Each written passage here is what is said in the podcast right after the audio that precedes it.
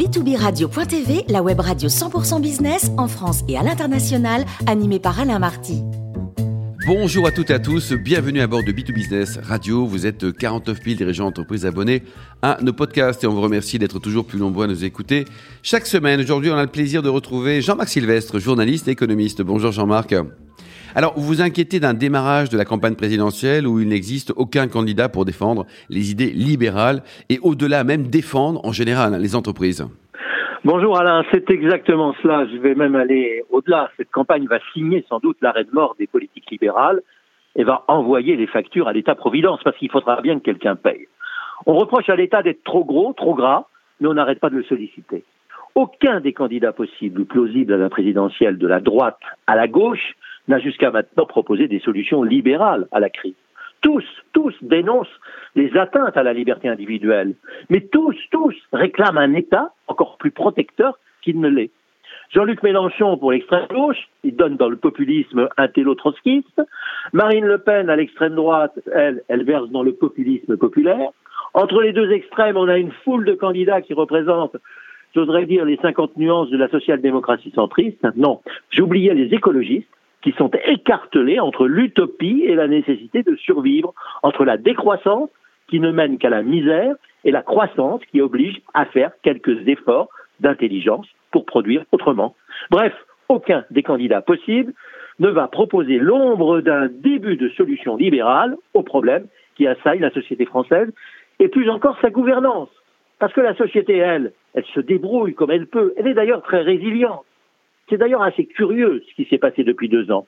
L'opinion française n'a pas arrêté de fustiger les atteintes aux libertés individuelles en grognant contre le confinement, le pass sanitaire ou même la vaccination.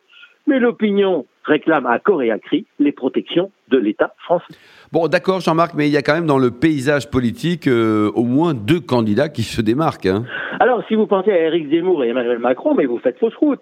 Ils font la course en tête, c'est vrai, mais il n'échappe pas à des postures paradoxales. Emmanuel Macron avait échappé à la droite comme à la gauche en prenant le en même temps. Au début de son quinquennat, il avait fait le pari de s'appuyer sur le dynamisme de l'entrepreneur, l'innovateur, pour restaurer la puissance du pays. À la fin de son premier mandat, eh il se retrouve comme le président qui aura le plus sollicité l'État-providence et l'État protecteur. Alors, à sa décharge, il faut reconnaître qu'il n'avait guère le choix pour combattre la pandémie et ses effets. Il faut reconnaître qu'il a assez bien réussi. Sur la pandémie, le bilan est plutôt meilleur que ce qui se passe chez nos voisins. Sur la situation économique, le quoi qu'il en coûte a produit des effets que peu d'analystes avaient prévus. La reprise est très forte. Reste à savoir comment il va engager son deuxième quinquennat alors que la capacité d'intervention de l'État est saturée. Peut-être sera-t-il obligé de se retourner vers le secteur privé, pour faire avancer le pays. Il est très pragmatique, c'est possible. En tous les cas, son axe de campagne va être déterminant. Alors Éric Zemmour maintenant, eh bien il s'est imposé sur le marché politique avec un positionnement très précis, redonner à l'État son vrai pouvoir avec une présidence dont la mission c'est de définir une vision. Logiquement, il devrait dérouler un programme qui réduirait le périmètre de l'État à ses fonctions régaliennes. Mais curieusement, s'il se refuse à passer à des solutions concrètes, il a raison. Il rappelle que lui, président, il ne s'occupera pas des détails. Je ne veux pas être le Premier ministre, ni ministre des Finances, ni ministre du Travail.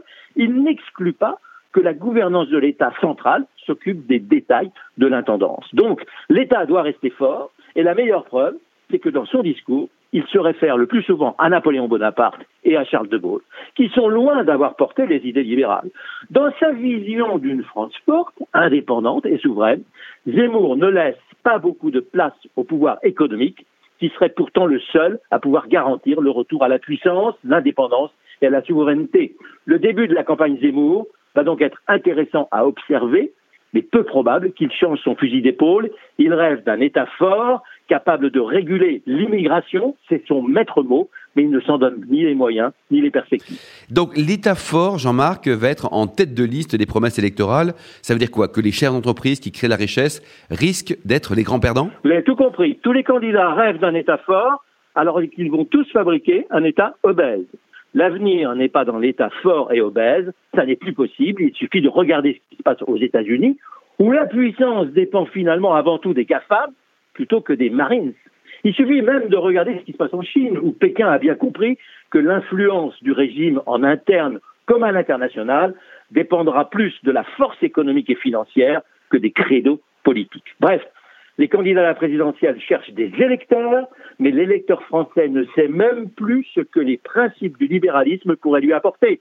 On a tellement rangé toutes les idées libérales, ou même ultralibérales, dans le camp du mal, que personne n'osera sortir quelque outil de la trousse d'urgence. Cette situation est assez tragique pour l'avenir. Pourquoi?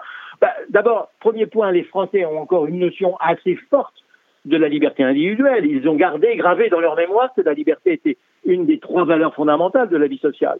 Ils tiennent ça du siècle des Lumières, des philosophes, de l'esprit révolutionnaire, mais il faut reconnaître que la France a adopté le libéralisme économique avec beaucoup de réserve et de retard. Pourquoi ce retard ben Parce qu'en France, cette valeur de la liberté individuelle a dû cohabiter au préambule de la Constitution française avec les valeurs d'égalité et de fraternité. Le concept de liberté n'est utile que s'il est accompagné du respect de la propriété privée, que si on accepte la concurrence des meilleurs. Tout cela régulé, bien sûr, dans le cadre d'un État de droit. Eh bien, l'obsession française de l'égalité obligatoire a éteint la concurrence, a asphyxié cette concurrence, elle limite le droit de propriété. Et du coup, la fraternité a engendré un État de droit omniprésent. Les Français adoptent et revendiquent la liberté individuelle sans en accepter le prix en termes de responsabilité. Du coup, ben, ils se précipitent dans les bras de cet État obèse, tentaculaire, affreusement coûteux, qui les prive finalement de liberté. Alors, il y a un deuxième point, il y a une deuxième cause, c'est que la part des dépenses publiques représente aujourd'hui plus de 60% des richesses créées, 60% du PIB, comme disent les spécialistes. Dans cette situation de répartition des pouvoirs, on ne peut plus dire que les Français soient en pays libéral, et même en économie de marché. Parce que si 60% du PIB, comme on dit, dépendent de l'État ou de ses filiales, eh bien, tout être normalement constitué, vous ou moi, a plus intérêt à travailler dans la sphère étatique plutôt que dans une économie de marché. Bon, Jean-Marc, une question à 1000 milliards d'euros. Voilà, comment faire maigrir l'État? Vous avez trois heures. Oh là là, 1000 milliards. C'est gros. La France pourrait très bien organiser effectivement la réduction du périmètre de l'État en redistribuant la plus grande partie de ses services publics auprès d'intérêts privés en situation de concurrence. L'intérêt serait sans doute mieux protégé, au pire, il le serait tout autant. Rien n'empêche l'État et les collectivités locales hein, de confier au privé la prestation de services ou de fournitures plutôt que de s'obstiner à rester gérant de cafétéria ou de cantines scolaires, de jardinerie, de mécaniciens. Quant au modèle social, dont la fonction c'est de redistribuer du revenu, la performance serait sans doute meilleure si, au lieu de s'inscrire dans un modèle de solidarité, comme c'est actuellement, les fonctions sociales répondaient à des principes assurantiels. L'assurance couvre les risques, c'est son métier. Mais l'assurance en calcule l'ampleur et la fréquence, ce qui lui permet d'inciter l'assuré social à prendre aussi ses responsabilités. Aucun homme politique n'aura le courage aujourd'hui de demander au fumeur ou à l'alcoolique de considérer qu'il a une responsabilité dans le nombre de cancers du poumon ou dans le nombre de maladies cardiovasculaires. Aucun responsable politique n'osera évaluer la qualité du travail d'un fonctionnaire, qu'il soit enseignant à l'école publique ou personnel soignant à l'hôpital.